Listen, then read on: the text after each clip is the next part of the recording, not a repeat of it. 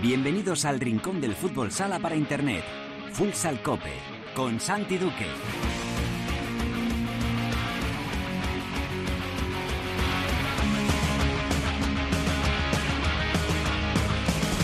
Hola, ¿qué tal? Bienvenidos a Futsal Cope, la casa del fútbol sala en cope.es. Hoy alcanzamos el programa número 446. Es el segundo capítulo de la decimocuarta temporada en este espacio reservado a todos los amantes de este deporte. Ya lo sabes, nuestro rinconcito exclusivo para hablar sin mirar el reloj de fútbol sala. El Pozo Murcia se llevó el clásico del fútbol sala español ante Movistar Inter. Los de Javi Rodríguez se impusieron por 2 a 1 en el Palacio y son líderes del campeonato junto a Palma. Hablamos ya con su entrenador Javi Rodríguez sobre el nuevo proyecto del Pozo para esta temporada. En la tertulia analizaremos lo ocurrido en esta segunda jornada y hablaremos también de esos dos partidos de la selección española, ya saben, de clasificación para el Mundial. Lo haremos todo con la ayuda de Cancho Rodríguez Navia y de Álvada. En Futsaleros por el Mundo, la directora Sendín nos lleva en el primer viaje de la temporada hasta Japón. Vamos a charlar con el entrenador de Nagoya, Juan Francisco Fuentes. Y acabaremos el programa con Alba hablando del inicio de la primera división femenina. Y atención, porque entrevistaremos a una protagonista de lujo que está siendo de mucha actualidad desde anoche. Todo preparado para empezar. Está Rosa en el control de sonido. Esto es Futsal Cope.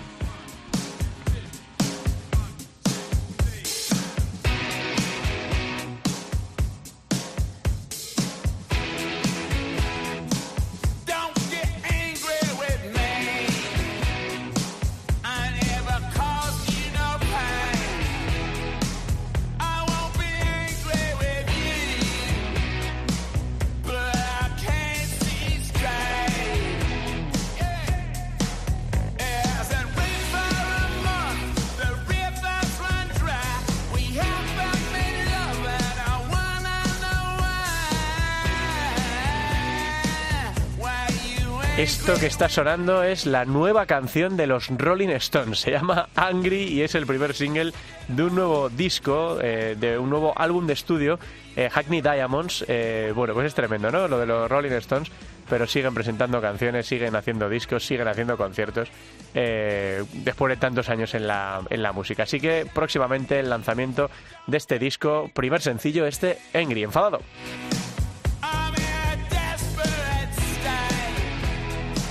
Lo decíamos en el inicio, en la careta de entrada, ya tenemos eh, los primeros líderes de la temporada en esta jornada número 2. Son el Pozo Murcia y Mallorca Palma Futsal, que han empezado la temporada de manera estupenda, además con pleno de victorias en este primer parón de la temporada por el fútbol de selecciones. Y importante también el arranque del Pozo Murcia, que esta temporada ha apostado por muchos cambios en la plantilla. Eh, tiene que intentar, va a intentar el conjunto eh, murciano, uno de los equipos eh, más importantes de la historia del fútbol sala español, volver a donde estaba, volver a intentar ganar títulos y, eh, bueno, pues en eso está su entrenador Javi Rodríguez, que ya está al otro lado del teléfono. Hola Javi, ¿qué tal? Muy buenas tardes. Buenas tardes. Bueno, ¿cómo estás? menudo inicio de, de, temporada, ¿no? Sí, la verdad que sí, la verdad que muy contento porque, bueno, al final son dos partidos, son dos victorias, este año nos ha costado, o parece que nos está costando un poco menos arrancar y eso es buena señal. Mm, no sé cuánta presión te metes a ti mismo, eh, Javi, después de una temporada pasada que no salió exactamente como, como tú querías, de cara a un, a un, año en el que ha habido una apuesta muy importante, en el que habéis renovado el, vestuario. Eh, ¿Sientes esa presión interna? ¿La sientes desde fuera? Eh, porque, hombre, está claro que el Pozo Murcia es uno de nuestros equipos más, más importantes y que queréis volver a llevarlo ahí arriba a optar por ganar títulos. Bueno, al final la presión se la tiene que meter uno mismo, ¿no? Yo creo que independientemente de, la posición, el resultado que se dé al final de temporada, yo creo que debemos, exigirnos muchísimo, ¿no? Llevamos un escudo que pesa muchísimo, una camiseta con muchísima historia y al final la presión, como te he dicho, no la tenemos que meter nosotros mismos. Bendita presión, mm. el poder estar en el, en el Pozo Murcia, ¿no? Eso es una presión muy buena. Mm. ¿Cómo de contento estás con la confección de la plantilla, eh, Javi? Porque como, como estoy comentando, sí que ha habido bastantes cambios muy significativos, ha habido salida de jugadores importantes, ha habido llegadas también muy, muy significativas. Eh, ¿Estás contento con cómo ha quedado la, la, plantilla del Pozo, por lo menos hasta el parón del mercado de invierno? Sí, la verdad que la verdad que estoy contento. Esta plantilla pues la he confeccionado yo. Es cierto que al final, pues bueno, serán bajas, eh, no se renuevan a jugadores. Eh, siempre es difícil y costoso porque al final hay gente que lleva años aquí, pero creo que cuando las cosas no funcionan o llevan tiempo sin funcionar hay que, hay que dar un giro, ¿no? Y bueno, he apostado por jugadores de más de mi perfil como entrenador y bueno, esperemos que los resultados sean positivos. Mm. Eh, ¿Qué objetivos te marcas, Javi, de, cara a esta temporada? Te lo habrán preguntado mucho en estas jornadas que llevamos y también en la, en la pretemporada. ¿Con qué te darías por satisfecho ahora, en el mes de septiembre, de decir, pues mira, eh, por lo menos hemos hecho esto esta temporada, por lo menos los mínimos que yo me marco son estos? Bueno, mira, yo creo que un equipo como, como el Pozo Murcia, que, que lleva años sin ganar nada, pues tenemos que volver a la senda de, volver a jugar finales, tenemos que volver a la senda del triunfo, tenemos que volver a esa regularidad que siempre ha caracterizado al Pozo en, en, en las ligas regulares de estar arriba y al final tenemos que dar el máximo para, para que al final se puedan cumplir los objetivos. Yo siempre he dicho, eh, no me escondo y no me vuelvo a esconder. O sea, sea yo el entrenador del Pozo, sea otro entrenador del Pozo, el que haya, este equipo está hecho o tiene que estar hecho para ganar títulos, para ser aspirante a todo y, y ese es el objetivo. Mm, háblanos de Niyazov, que bueno, eh, los que seguimos desde hace un tiempo el, fútbol internacional, el fútbol sala internacional, pues le conocemos un poco más. En la Liga Nacional de Fútbol Sala, a lo mejor, para la gente que no sigue tanto las competiciones eh, internacionales, es más desconocido, pero tiene un poco revolucionado a todo el mundo. Javi, la llegada de Niyazov, ese debut con los, con los dos goles, ¿cómo, ¿cómo te lo has encontrado? ¿Cómo está trabajando? ¿Qué crees que le puede ofrecer al Pozo para esta temporada? Pues bueno, primero, primero tengo que decir que que bueno, que Niazov es un jugador espectacular, espectacular en todos los sentidos. Es un profesional de la cabeza a los pies, es un jugador que ha apostado por venir a esta liga, ha apostado por, por, estar en un club como el Pozo, es un jugador que ha estado pretendido por media Europa. Eh, es un jugador que actualmente pues no está eh, pues como debería estar, ¿no? Lleva dos semanas solamente de entrenamientos y, se le nota, ¿no? Se le notan las piernas, se nota que no está, de ahí que que lo voy rotando y lo voy sacando en rotaciones, eh, pues a lo mejor no lo hago jugar de inicio porque, porque bueno, creo que en el inicio y el final del partido son los, momentos más duros del, partido. Intento quitarle esa carga a, a Niazov, pero bueno, con esta semana de parón le estamos metiendo muchísima carga para que se ponga cuanto antes a tono y, pueda rendir al nivel que, que dio la primera semana de Betis o esta semana contra, contra Inter, que aunque haya estado cansado de piernas, es tan bueno que se nota, se nota poco y, la verdad que estamos muy encantados con él. Hmm.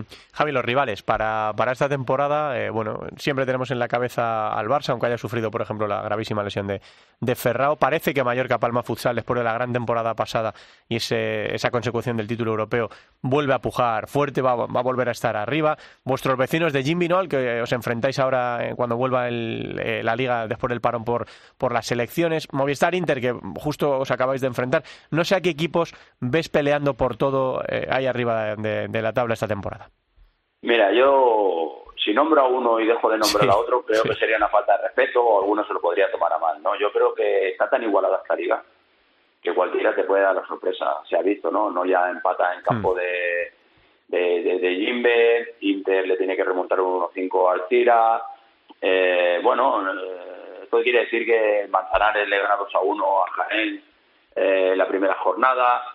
Eh, Barça empata en campo de Xota. Eh, al final está claro que, creo que a día de hoy hay un equipo que es el, que más eh, tiene opciones de, ganar, que es el Barça, ¿vale? Pero creo que hay siempre hay cuatro o cinco equipos por detrás que vamos a dar guerra, que vamos a estar ahí luchando y luego van a ver las típicas sorpresas que, que bueno, que, que no es fácil en este fútbol sala de hoy en día ganar fuera de casa y, y es así, ¿no? Entonces, bueno, al final creo que que hay un grupo de cinco o seis equipos y los demás pues siempre estarán ahí peleando.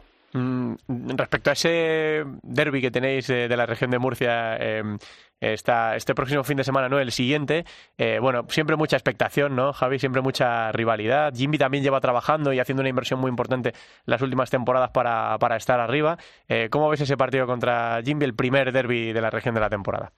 Pues bueno, pues es el, un derby ya lo dices tú, ¿no? Al final en un derby puede pasar cualquier cosa, da igual el, resultado eh, o en la posición que estés en la clasificación, ¿no? Al final no deja de ser un derby y será difícil tanto tanto para Jimbe como, como para el Pozo, ¿no? Yo siempre digo lo mismo, ¿no? Que reine la deportividad, que, que no haya lesionados y que se juegue un buen fútbol, ¿sabes? Al final que gane que gane el mejor, no dejan de ser tres puntos, ni, ni te aseguran ni te asegura ganar en campo de Jimbe que vas a ser campeón de liga, ni, ni ni porque pierdas en campo de Jimmy te aseguran que no vas a ganar la liga, ¿no? Al final es una carrera a larga distancia y son tres puntos más con el con esa con ese, con esa pequeña motivación de que bueno de que juegas contra contra un eterno rival que, que tu que es tu vecino. Hmm, y la última, Javi, eh, a tu marea roja que el otro día acudió en, masa y que os eh, llevó en volandas, ¿qué mensaje le mandas para, para, lo que está por venir esta, esta temporada? Que hay mucha gente que está muy ilusionada con esos fichajes de los que hablamos durante la entrevista, con esas dos buenas actuaciones que habéis tenido en el inicio. ¿Qué le dices a la gente que cada fin de semana va, va a ir al Palacio de los Deportes? Pues mira, la verdad, la verdad que hay que, hay que decirle poca cosa, hmm. ¿vale? Hay que decirle poca, poca cosa porque el año pasado, después de la, de la mala temporada que, que se hizo, eh, la marea estuvo ahí partido tras partido animando al equipo. Eh, lo único que tenemos que hacerle es no decirles, es, darles, es darles pues ese juego que ellos quieren atractivo, juego bonito, esas victorias, que el equipo se deje el alma en la pista, que, lo que hacen ellos en la grada animándonos partido tras partido, lo que tenemos que devolver con esfuerzo y con trabajo en la pista y todos juntos hacemos una comunión muy buena para, para llevar esto a gran puerto. Javi, que sé todo el trabajo que hay detrás, toda la ilusión que hay puesta en este tu segunda andadura eh, al frente del, Pozo después de la pasada temporada que no fue exactamente como, como tú querías. Habéis empezado fenomenal, así que vamos a ver cómo, cómo sigue la temporada. Eh, nosotros ya sabes que aquí te deseamos toda la suerte del mundo y muy agradecidos por la atención. Un abrazo fuerte, Javi. Muchísimas gracias, un abrazo grande. Javi Rodríguez es el entrenador del Pozo Murcia y de momento tiene a su equipo en lo más alto de la clasificación. Vamos con la tertulia.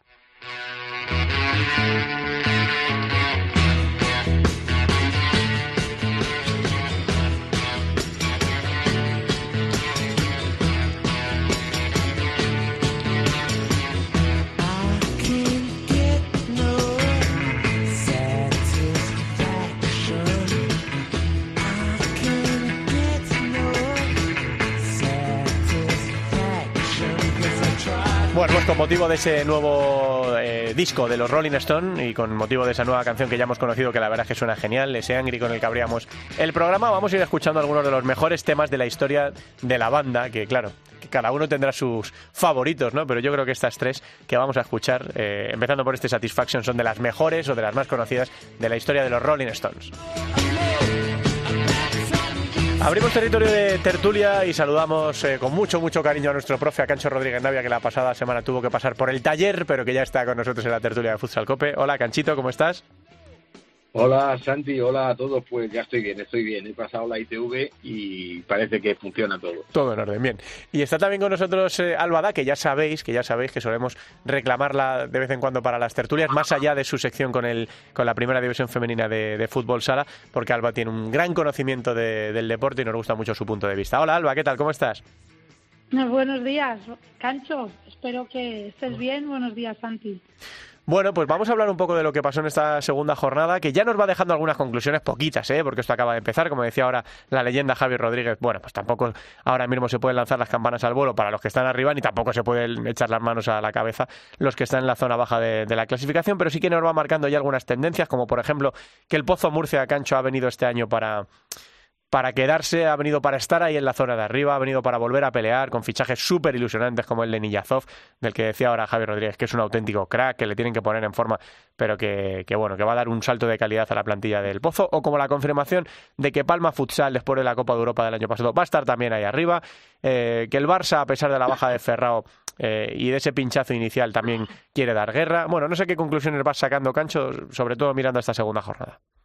Sí, pocas porque es muy osado, ¿no? Con dos jornadas eh, empezar a, ya a, prever en lo que va a pasar, ¿no? Pero es verdad que hay cosas que te sorprenden, ¿no? Las dinámicas que empiezan a coger los equipos y el Pozo es el que más fuerte ha empezado. Eh, yo creo, fíjate, Santi y Alba, que, que este es el primer año del Pozo totalmente renovado, ¿no? Porque hmm. todos los años hemos visto un goteo de salidas y tal, y este último verano con las salidas de los canteranos, ¿no? Con Darío, Fernando, etcétera, yo creo que es, es un equipo absolutamente nuevo, un conjunto eh, ya preparado para, para disputar por fin títulos, algo que, en los últimos años no ha, no ha sucedido, y además han enganchado con la afición, ¿no? Porque yo creo que el, fichaje Niyazov es espectacular. A mí el otro día Fran Serrejón coincidí con él en un partido de veteranos y me decía que es un jugador extraordinario. Dice, no sabes la que lía en los entrenamientos, eh, eh, qué calidad tiene. dijo, qué calidad es un jugador diferente. ¿no? Entonces creo que eso también a las, a las aficiones les ilusiona mucho y este proyecto del Pozo eh, pinta muy bien. Palma, ya lo sabemos, también está en un periodo de muchos cambios. Es decir, que fijaros la transformación que ha habido, pero, bueno, pero tienen a José Tirado, que es un lince fichando y vendiendo, y es un equipo que va hasta arriba al final siempre estamos hablando de seis plazas fijas para los playoffs y solo esa disputa emocionante de la última jornada de la primera vuelta para ver quién es el octavo. Hmm. Alba, ¿qué te ha llamado la atención de, de estas dos jornadas disputadas y de lo que ocurrió en los partidos de este fin de semana? Bueno, continuando un poco con lo que dice Cancho del Pozo, creo que el Pozo es cierto que ha empezado bien, encima ha tenido pues un enfrentamiento directo frente a Inter, que, que, es uno de esos clásicos del fútbol sala, que ha conseguido ganar, pero es cierto que a mí el Pozo, aunque ha empezado bien, las sensaciones son buenas, eh, siempre tengo como mm, esa espera a ver cómo acontece el resto de jornadas.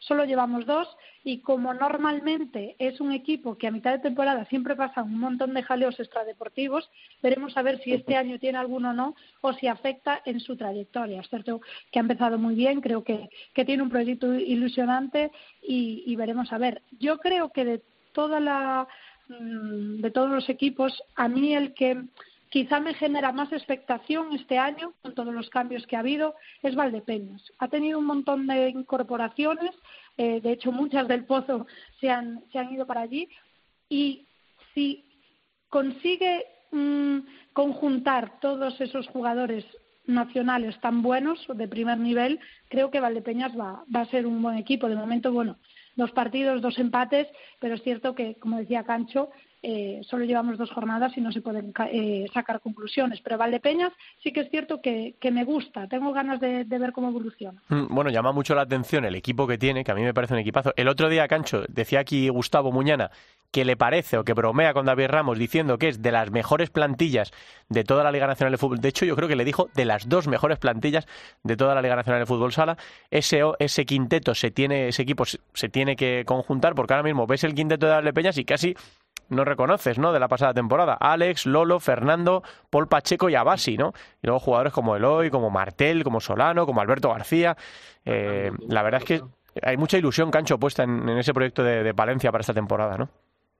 Hay mucha ilusión, eh, tiene además la afición igual que todos los años, pero es un proyecto complicado. ¿no? Ya el año pasado, eh, recordar que había dudas en cuanto a la gestión de, de, de Ramos, David Ramos, la gente pues espera mucho más de mi equipo. Es un equipo que, que ha acelerado todos los procesos. No es normal lo que ha conseguido Viñalbali en tan poquito, en tan poquito tiempo, ¿no? Ya sabemos cómo son las aficiones, son exigentes y ya quedar segundo o tercero eh, en una liga como la española ya parece un fracaso cuando vienes de jugar finales, ¿no? Yo creo que va, tiene mucho trabajo, eh, David, por, por delante, porque además son modelos de, de, juego diferentes, son gente que viene de otros clubes eh, que tienen otros sistemas de juego tiene tiempo, pero sin duda es de los que va a estar en, en, esa fase final de la, de la Copa y sobre todo luchando por los títulos. Pero ya te digo, es que este año hay muchísima igualdad, el mercado de fichajes ha sido bastante divertido, sigue habiendo dinero, a pesar de todo lo que está pasando en el fútbol sala, eh, eh, sigue habiendo locos que apuestan por este deporte y Viñalbali va a dar, lo que va a dar es muchas alegrías cara al espectáculo, ¿eh? porque es un equipo muy ofensivo. Hmm.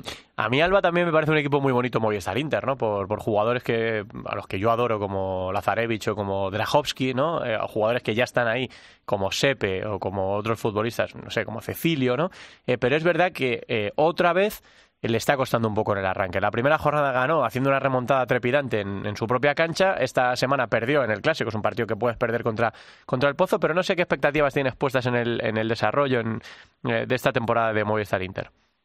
Bueno, a ver, es cierto que Inter es Inter, ¿no? Y no vamos a descubrir nada nuevo en el que hay equipos que, que a veces solo con su nombre tienen mucho ganado, porque van a un pabellón y, y, el equipo al que te vas a enfrentar, pues ya sabes que no te enfrentas a cualquiera, va a Inter, ¿no? Y esa eh, camiseta pesa mucho. Es cierto que, que bueno, tiene muchos jugadores, pero a mí Inter lleva como un par de temporadas en la que creo que le falta un jugador de referencia. Un jugador que tira del carro, un jugador que cuando se complica un partido sabe salir adelante, un, un, un jugador de club. Eh, hace tiempo que Inter perdió eso, cuando Inter siempre era eso Por lo tanto, creo que está en una transición que veremos a ver qué pasa el resto de, jornadas. Todavía queda muchísimo. Es cierto que, bueno, pues como viene de perder contra el Pozo, que es de esas rivalidades o de esos enfrentamientos en los que todo el mundo queremos sacar conclusiones, eh, claro, ahora mismo viene una victoria, una derrota. Está en la mitad de la tabla, nada nuevo. Pero, uff, tengo ahí mi, mis dudas ¿eh? con, Inter este año. Mm, la pasada eh, temporada, Cancho fue semifinalista en la Liga, terminó sexto, recordemos, en la fase regular eh, y fue subcampeón de la Copa de España, subcampeón de la Supercopa de España. Estuvo ahí, eh, más cerca de lo que de, de, la percepción de que es un equipo que hace por lo menos un par de temporadas, desde que el triplete en la 2021, que ya no pelea por los títulos. Estuvo más cerca de lo que parece, pero es verdad que ha salido de la élite, ¿no? Ahora mismo parece que ha salido de la élite del fútbol sala. Efectivamente, un poco reforzando lo que dice Alba, eh, lo del nombre. Es verdad que, el nombre todavía tiene cierta presión y lo hemos podido ver en la primera jornada, ¿no? La primera jornada eh, eh, juega un partido contra un recién ascendido, contra una Alcira que se le pone 1-5 al descanso. No nos olvidemos, yo creo que ahí es donde aparece eh, ese, ese, esos nervios o esa falta de experiencia de un equipo como Alcira, que no la tiene, evidentemente, y le hace un parcial de 6-1 y le gana y le gana un partido, ¿no? Yo creo que las expectativas de Inter han pasado también por, la, por el fichaje del año pasado de Pato, ¿no? Pato nos enamoró a todos con el juego de, de Tudela y pensábamos que íbamos a ver algo así en, Inter. No es lo mismo luchar por la parte de abajo o por la parte media que la presión de tener que estar arriba. Y el equipo es verdad que se metió en zona de, de títulos, pero es lo mínimo que se le exige al, al, equipo que tiene el segundo mayor presupuesto de la, de la Liga Nacional de Fútbol Sala. ¿no? Por lo tanto, estoy con Alba. Es decir, siempre parece que contamos con él, sobre todo los que tenemos muchos años, porque el nombre nos pesa mucho, pero a la hora de la verdad eh, creo que está, está dando una de cal y otra de arena. Hmm. Hablemos de la zona baja, de, esa zona que a mí tanto me gusta normalmente, sobre, todo según avanza la, temporada. Primero me gusta mucho que no haya descolgados, ¿no? Que haya una pelea eh, buena hasta el final de temporada, que no haya ningún equipo que de repente en, enero, digamos, este ya no tiene nada, nada que hacer. Eh, y luego, desde luego, me gusta, ¿no? Porque creo que la pelea por la supervivencia siempre es mucho más bonita, incluso que la pelea por los títulos. Vuelve a ser preocupante, Alba, el inicio de temporada del Betis, que lleva dos temporadas quedándose al borde de, caer. Eh, la 21-22 fue decimocuarto, el año pasado fue decimotercero y este año vuelve a empezar con malas sensaciones. Bueno, y sobre todo cómo pierde los partidos, porque tú puedes estar, pues eso, llevamos dos jornadas, puedes perder dos partidos sin ningún tipo de problemas, cuando encima el, el primer partido pues es contra el Pozo, pero es que son dos goleadas y eh, sabemos que el problema de los equipos que entran en la zona baja también mucho es la parte psicológica. Cuando entras en un bucle de malos resultados, eh, que parece que no llegan las victorias, eh, te metes ahí en un pozo que es muy difícil salir. esperemos que no entre ningún equipo antes de tiempo en esa zona, pero el Betis es que viene de, de perder 1-7 en la primera jornada y de perder 6-1 en la segunda. Por lo tanto, no es solo la derrota, es cómo pierdes. Y ojito porque, claro, otras veces se salva, pero este año, como decía Cancho, ha habido muchos fichajes, muchos refuerzos que yo no sé hasta qué punto puede salvarte otra vez. Mm, Cancho. Sí, Betis, efectivamente, eh, ves los fichajes y ves nombres como Ibi, Lemine. Eh, y el banquillo, Cancho, el banquillo que era de primer nivel, porque uno es un técnico de primer nivel. Acuérdate qué, exhibición ha dado con, selecciones de, de, poca categoría, a dónde las ha llevado, ¿no? Pero es que cuando empieces mal, el fantasma, ya van dos años, no nos olvidemos que son dos temporadas en las que eh, el Real Betis coquetea con el con el descenso, ¿no? Yo creo que, que, por plantilla y por entrenador y por institución no debería estar allí, pero si empiezas mal ya sabes que tus objetivos empiezan a variar en función de la tabla, ¿no? Y luego Rivera Navarra a mí me tiene sorprendido también, ¿no? Porque eso sí que es el milagro de todos los años, ¿no? Fíjate que para mí ha perdido a jugador diferencial, a, Terry, que ha fichado Inter, que era el que le dio, yo creo, esos puntos que, que tuvo para salvarse en la penúltima jornada y, sin embargo ahí sigue, ¿no? Pero yo creo que este año es uno de los más firmes candidatos y luego veremos tanto Peñíscola como Alcida, los recién ascendidos, cómo se acoplan a una división tan exigente. Bueno, pues eh, no miramos todavía la próxima jornada porque hay parón eh, por selecciones, con lo cual la semana que viene nos dará tiempo a analizar la próxima jornada. Yo creo que en un partido muy destacado, lo hablábamos ahora con Javi, ese derby de la región de Murcia, eh, que no derby murciano, que si decimos derby murciano hay mucha gente enfadada, no, derby de la región de Murcia, entre Jimmy y Cartagena, que también ha empezado muy bien, y, el Pozo Murcia, así que la semana que viene lo analizamos. Y ahora tenemos que hablar de, los dos partidos que tiene la selección española. La semana pasada analizamos un poco la lista Eh, y bueno, lo que ha habido es una noticia eh, médica que deja a Fede Vidal fuera de momento de la, de la selección española. Ha comunicado la Real Federación Española de Fútbol que el actual seleccionador tiene un problema médico y que no va a poder estar en estos dos próximos compromisos de, España. Y el que va a estar es Albert Canillas. Albert Canillas que viene justo, eh, chicos, de perder la final del Euro Sub-19 contra Portugal. Que vaya, eh, vaya lo que nos está haciendo Portugal en los últimos años, bueno, a nosotros y a todos, porque está siendo el gran rey del, del fútbol sala en todas las, en todas las categorías. Eh, no sé si tuviste oportunidad, Cancho, de seguir un poquito esa, esa final, que empezó España ganando por 2-0 y nos, nos, nos, dieron parciales y y nos dejaron eh, fuera. Bueno, siempre habían sido partidos muy apretados los últimos contra Portugal, pero nos siguen comiendo la tostada. Sí, no, la verdad es que fue una, una repetición de, la, de las últimas finales, pero con chavales más jóvenes, porque sucedió exactamente lo mismo, ¿no? 0-2 España jugando bien, encaja un gol al final del primer tiempo y a partir de ahí el, el, desorden, la presión, los fantasmas que te van que te van llegando. Independiente, yo vi los dos partidos, el primer con la primera derrota que fue al inicio del campeonato y la y la última, y creo que Portugal está está muy muy por encima de, de, España en esa categoría. Es decir, el resultado al final es muy engañoso porque los últimos goles ya se producen con, con el juego de cinco, pero creo que individualmente, sobre todo individualmente el número 7, Lucio, fue espectacular, ¿no? El, el, espectáculo que dio, la de goles, cómo encaraba siempre uno contra uno. España siempre muy con mucho sistema, con muy buena eh, balón parado, pero al final estos partidos se ganan también por chispa y por talento, ¿no? Y ahí creo que los portugueses están trabajando mejor la base, porque fíjate que Tiquité ha salido de ahí también, ¿no? Fíjate dónde está, ¿no? Es decir, que este tipo de jugadores al final son los que en partidos importantes te dan el título y ya este número 7 le dicen que es el, sucesor de Ricardiño, ¿no? Bueno, me parece que es muy pronto, pero, pero de luego eh, aptitudes y cualidades tiene. Eh, un partido, Alba, que España iba ganando 0-2 y que nos marcaron ese típico gol que te, que te hace polvo. A segundos antes de llegar al descuento nos empataron a dos y luego ya la segunda mitad parcial de 4-0 para los portugueses. Bueno, pues lo importante es que España está ahí luchando por, el, por los títulos en la élite de, de las categorías inferiores, pero Portugal nos tiene comida la moral. Bueno, yo la conclusión que saco de todo esto es que le doy todavía más mérito a lo que hemos conseguido en, en el fútbol sala femenino, el, poder ganarle las tres, las tres Eurocopas que hemos disputado en la final a Portugal, porque Portugal está haciendo algo muy bueno, que es apostar por este deporte.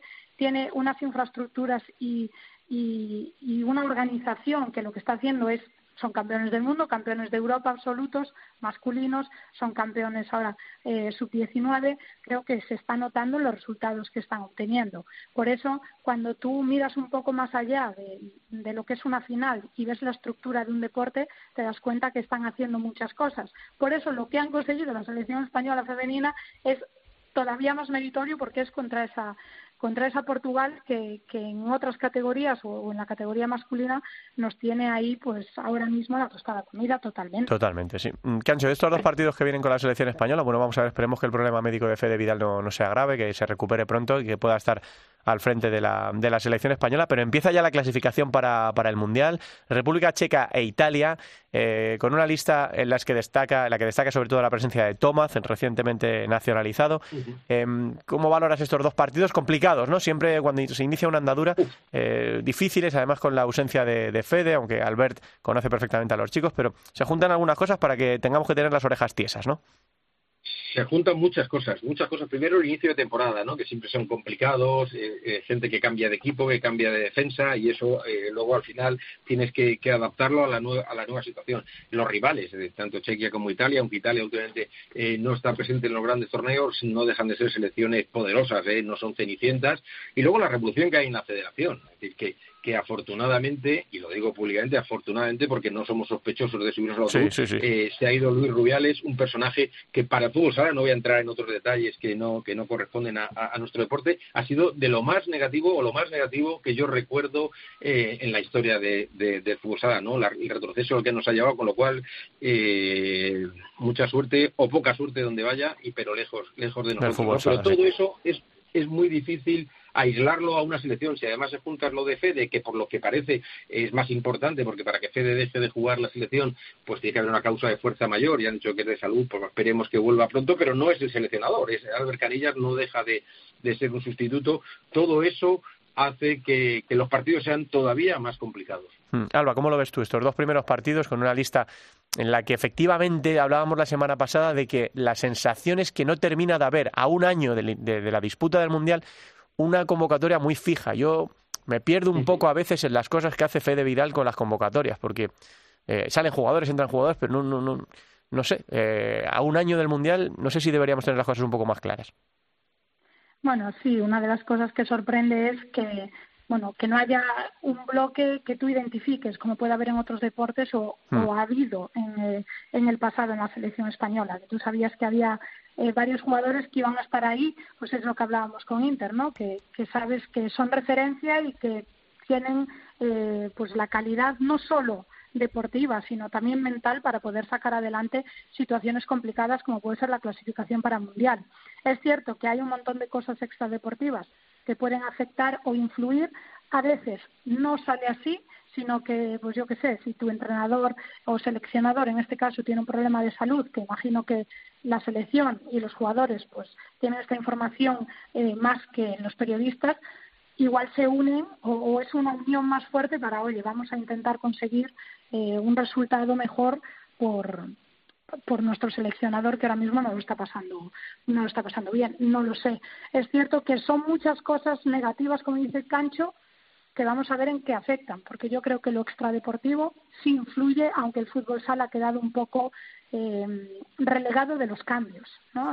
Se ha mantenido el seleccionador, no ha habido cambios sustanciales en lo que es la estructura de este deporte, pero todo el ruido que hay en torno a la federación y que ahora mismo todo se va a mirar con lupa, todos los resultados, todo lo que hagan todos los seleccionadores, entrenadores, jugadores y demás, pues eso es verdad.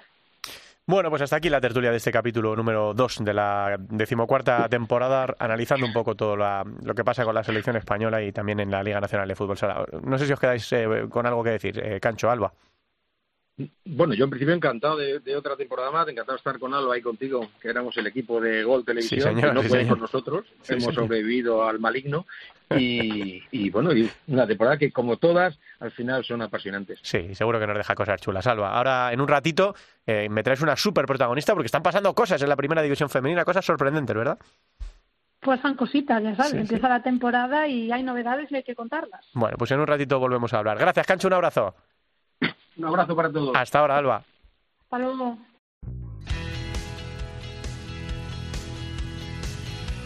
Todo el fútbol sala en Futsal Cope.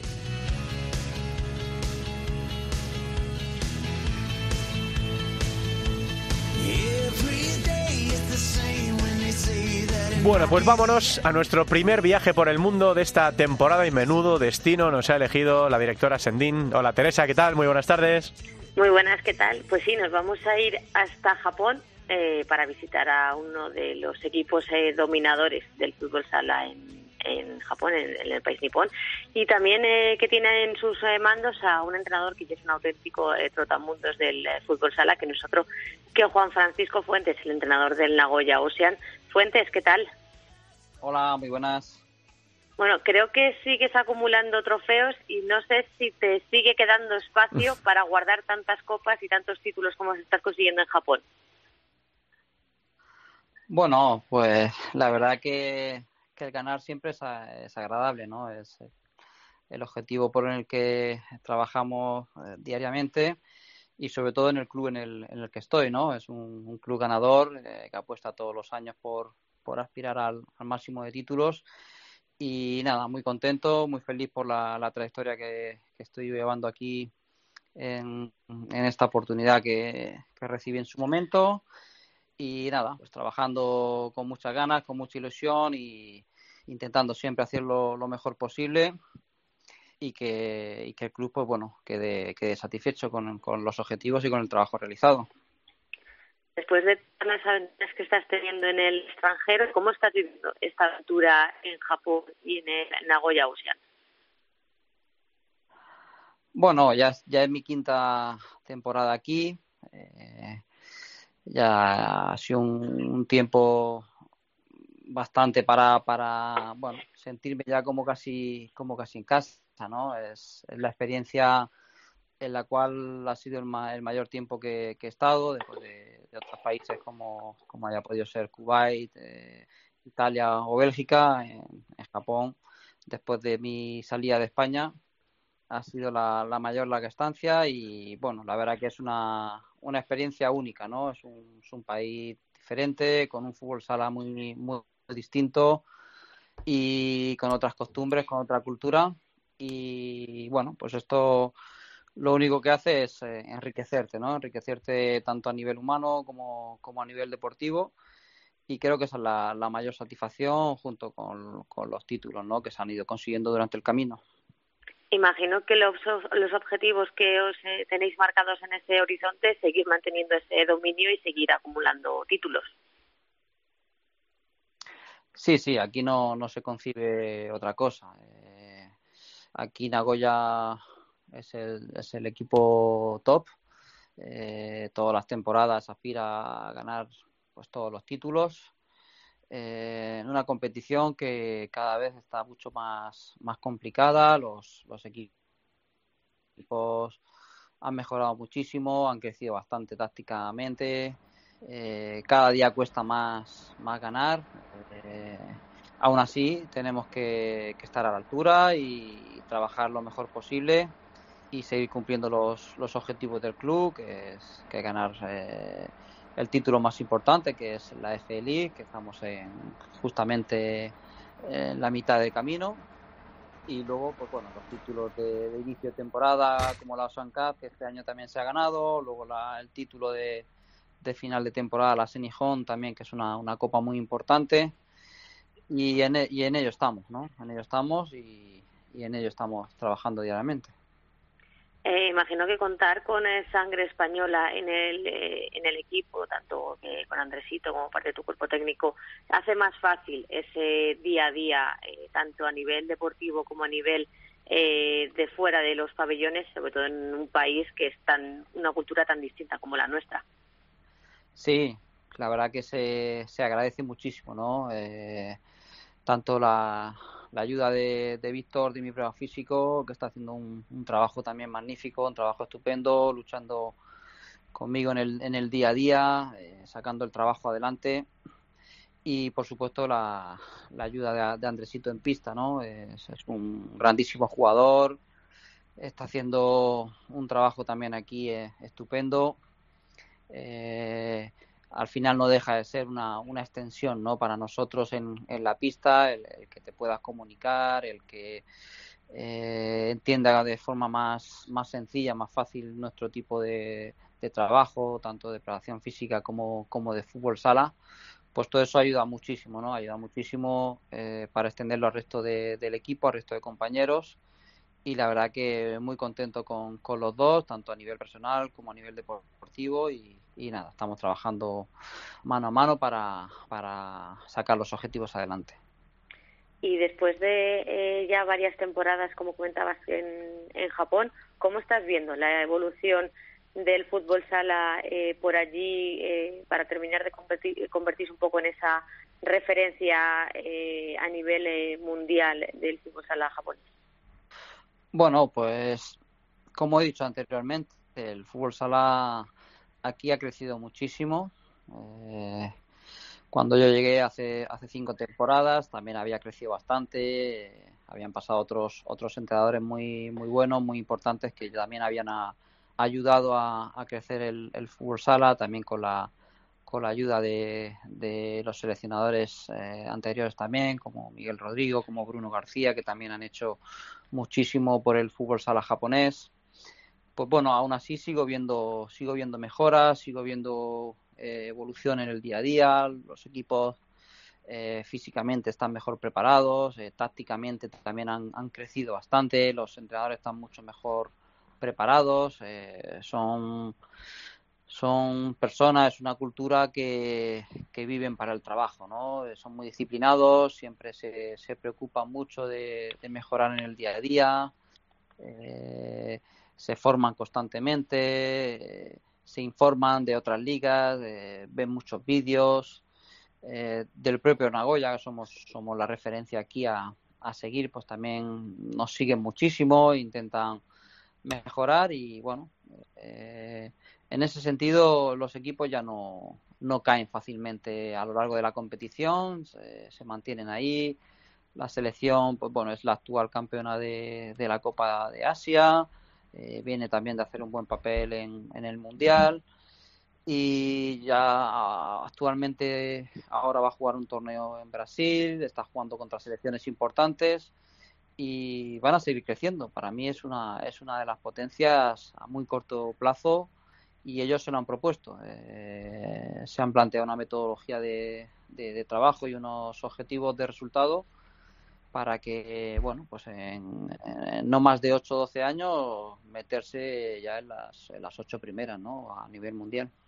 Fuentes, que muchísimas gracias por, por, atendernos como siempre, que nos alegramos mucho de que estés contento allí, tanto en lo personal como en lo profesional, en un país que es muy especial eh, y ya con un recorrido efectivamente muy largo en tus experiencias por, por el extranjero. Así que, que te seguimos en la distancia y que te intentaremos arropar desde aquí en lo que, en lo que nos sea posible. Un abrazo muy grande, Juan Francisco.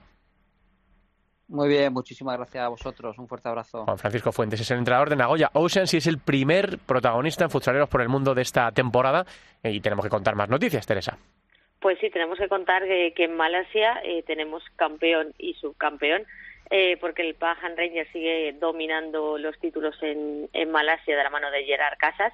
Eh, venció en la Copa al JOR de Juanito Así que mm, siguen las eh, buenas noticias desde Malasia, en un país que va eh, llamando la atención de sangre española. Grande. Gerard Casas, claro que sí, aquí también le mandamos un abrazo muy grande, porque sabemos que escuchan los, podcasts en la, en la distancia. La semana que viene más viajes. Gracias, Teresa, un beso. Un beso, hasta luego. Vamos con la primera división femenina que nos está esperando una protagonista de lujo. Todo el fútbol sala en Futsal Cope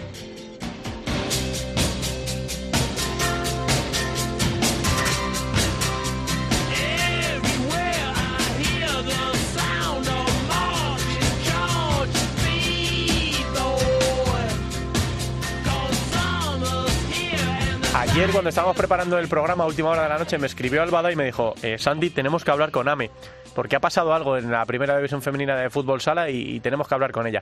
Alba, ¿qué tal? ¿Cómo estás de nuevo? Hola, de nuevo. A ver, las cosas de última hora. Aquí estamos siempre eh, buscando la noticia. Sí, y ha sido la, gran noticia en estos días de previa del, del inicio de una nueva temporada de la primera división femenina, ¿no? Sí, la verdad es que ayer por la noche eh, Futsi hizo un comunicado en sus redes sociales que sorprendía al mundo del fútbol sala. A mí me empezaron a llegar mensajes, notificaciones. Yo estaba viendo algo a Carmona en la televisión, que ayer lo estaban entrevistando, y digo, ¿qué ha pasado aquí? Entonces ya he tenido la suerte de poder hablar con Amelia y pues un poco eh, darle sentido a todo lo que lo que se estaba publicando porque Futsi hizo un comunicado que decía que Amelia Romero una de sus capitanas que lleva ocho años en el club dejaba el equipo por motivos profesionales y bueno pues es cierto que ha sorprendido pero tenemos a la protagonista para que ella nos cuente todo y nos diga cómo, cómo se siente en esta en este tan, el momento tan importante de, de su vida Amelia buenas tardes Hola, muy buenas tardes. Bueno, lo primero, cuéntanos por qué esta decisión y por qué ahora. Pues, como dijo Futsi en el comunicado, ¿no? Eh, ha sido por motivos laborales. Eh, es una oferta de trabajo que me surgió ya en el mes de, de mayo. De hecho, terminé la competición, pues, un poco en modo locura, ¿no? Subiendo Sevilla-Madrid. Eh, constantemente por tema de compatibilizar el trabajo aquí en la Federación Andaluza de Fútbol y, y mi final de temporada con el club, ¿no? También debido a las lesiones que teníamos, me sentía en, un poco en la obligación, ¿no? De, terminar esa temporada, de hacer ese esfuerzo y, y de luchar por, por los objetivos del club. Entonces, bueno, mm, eh, hasta el último momento hemos intentado, porque al final, al ser lesiones de larga duración, hemos intentado a ver si podíamos compatibilizarlo y tal, pero quiero dejar claro que la única razón, el único motivo por el que dejo Futsi después de todos estos ocho años es, es ese, por motivos laborales, no tiene nada que ver con, con entrenador, ni que esté Andrés, ni que esté Daniel, ni, ni mucho menos, ¿no? Sino simplemente es eso, al final eh, puede ser que sea joven, 32 años, ¿no? Pero tengo que, que pensar en mi futuro o empezar a pensar y creo que es una oportunidad que no podría dejar escapar. Bueno, la verdad es que cuando surge una noticia así es una de las cosas en las que yo siempre digo que, que ojalá que el fútbol sala femenino tuviese ese reconocimiento para las deportistas y que vosotras, en el momento que tengáis que decidir dejar o cambiar un equipo, lo hicieseis por motivos deportivos, única y exclusivamente, no porque evidentemente tienes que pensar en el futuro y ese futuro viene pues profesionalmente por algo que no tiene que ver jugar. Y eso es, es algo que, que denunciamos que el día en el que la deportista pueda elegir su futuro profesional por algo deportivo y no por otra cosa, es cuando realmente estaremos en, en igualdad. Pero bueno, eh, esto es una lucha que, que todavía nos queda mucho. La verdad es que, bueno, imagino, imagino que, que ha sido difícil tomar la decisión, aunque no sé si ha sido mejor que sea medio obligado, es decir, que es imposible compatibilizarlo. Sí, bueno, yo tengo que agradecer, ¿no? Pues la, disposición en todo momento de José Manuel y del presidente y de Andrés San, el entrenador en aquella época, que yo les puse eh, lo que me había eh, lo que me había salido ¿no? de, trabajo y mm, lo entendieron perfectamente, ¿no? Y por supuesto también a, a Maru, que eh, era la psicóloga del equipo, que al final yo llevaba tiempo trabajando con ella, porque podía pasar esto, ¿no? Y creo que una jugadora, pues de fútbol sala femenina al final tiene que elegir, ¿no? Le pasó a Isa García, que también tuvo que dejar la selección y el equipo para, para ser psicóloga en un equipo de, de fútbol y después lo pudo retomar. Ahora mismo, pues yo me encuentro en esa situación, ¿no? Y, y muchas veces me veo reflejada en ella, ¿no? Que, bueno, ahora a lo mejor no lo puedo compatibilizar, no quiero decir que vaya a colgar las botas, pero a lo mejor lo tengo que echar a, un lado, ¿no? Y, pensar en, en esto, ¿no? Hace ocho años, ¿no? Eh, me llegó la llamada de Futsi y decía, ¿cómo voy a dejar escapar ese tren que me da la oportunidad de conseguir ganar títulos, de llegar a la selección y cumplir todos mis sueños? Ahora me llegó esta llamada y creo que me pasaba lo mismo, ¿no? ¿Cómo voy a dejar escapar esta, esta oportunidad que, que, bueno, creo que gracias a Futsi y a todos los clubes por lo que he pasado, por mi trayectoria deportiva, pues me brindan esa posibilidad de, luchar por el fútbol sala, de, por su promoción, su gestión y, y a lo mejor pues desde ese lado poder seguir ligada a ello y sobre todo luchar para que nosotras mismas, ¿no? las jugadoras y el fútbol sala femenino siga creciendo y no tengamos que tomar estas decisiones. Y bueno, cuéntanos un poco algo de ese nuevo proyecto que, que te tiene ahora eh, ocupada en todo tu tiempo profesional. Bueno, ahora mismo estoy aquí en, estoy en Sevilla viviendo y, y nada, me dedico solamente exclusiva a la, en la Federación Andaluza. Soy, o sea, soy la encargada de llevar las competiciones de fútbol sala aquí en Andalucía y de fútbol femenino.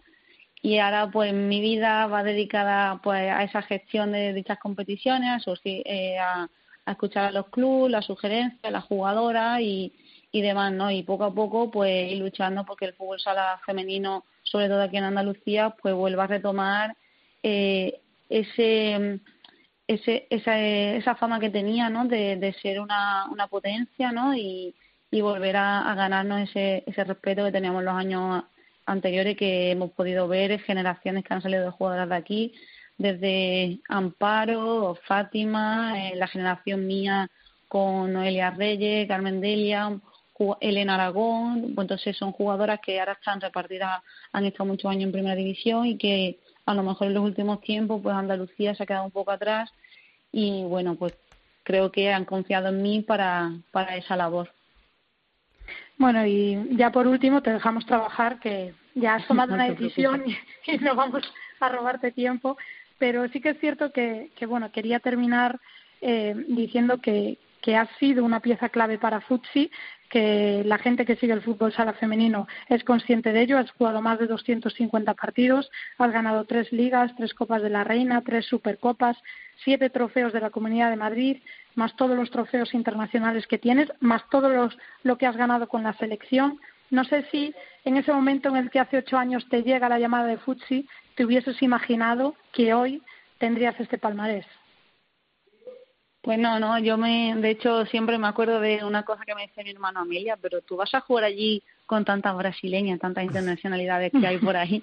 Y él decía, bueno, yo confío en mí y voy a trabajar y aprender de ella, del entrenador y a mejorar. Y, y bueno, yo creo que, que sí puedo hacerme un hueco en, ese, en ese equipo y, y conseguir los títulos, ¿no? Al final, pues el palmarés está ahí. Nunca me hubiese imaginado conseguir tantas cosas. Estoy súper orgullosa de todo ello. Ha sido una decisión muy difícil para mí y aún así ayer cuando, cuando salió ya públicamente, porque se lo comenté a Futsi que creo que era conveniente antes de empezar la temporada para evitar cualquier tipo de especulación y demás, pues ha sido muy difícil y seguirá haciéndolo, ¿no? Ahora, como digo yo, estoy pasando un, luto, ¿no? Creo que es necesario, pero ya echo de menos esa adrenalina que te da el deporte, el competir, esas sensaciones que una jugadora siente cuando está dentro de la pista, pero bueno, ahora me toca vivir otras sensaciones, otras experiencias que, que espero que puedan suplir ese ese vacío que me va a dejar al fútbol sala. Ah, y el vacío que nos vas a dejar a, todos y lo que te vamos a echar de menos en las pistas AME, pero hay decisiones que,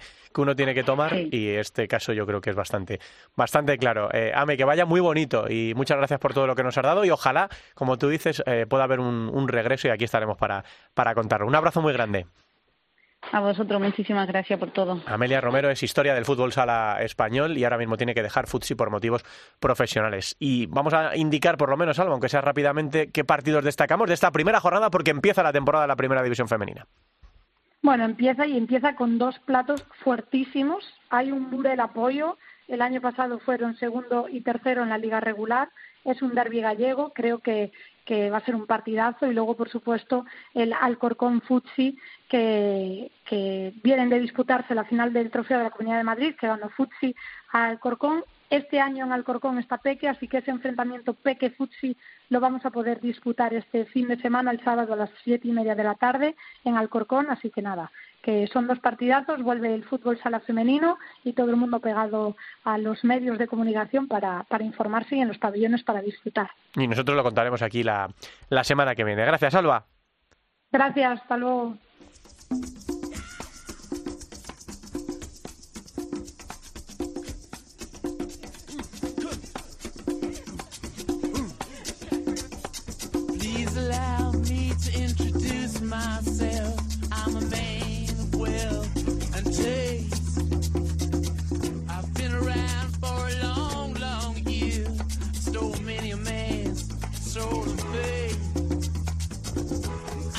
Sympathy for the Devil de los Rolling Stone para terminar este capítulo número 2 de la andadura de la decimocuarta temporada de Futsal Copa, aunque en realidad estamos hablando ya del capítulo número 446 de uno de los podcasts más antiguos de deportes aquí en la cadena Cope, que no tendría ningún sentido sin vosotros que estáis al otro lado cada semana y agradecerle mucho también a Rosa que ha estado hoy no solo en el control técnico sino también en la producción. Todo para que esto pueda salir adelante. Gracias a todos, nos escuchamos la semana que viene. Un abrazo.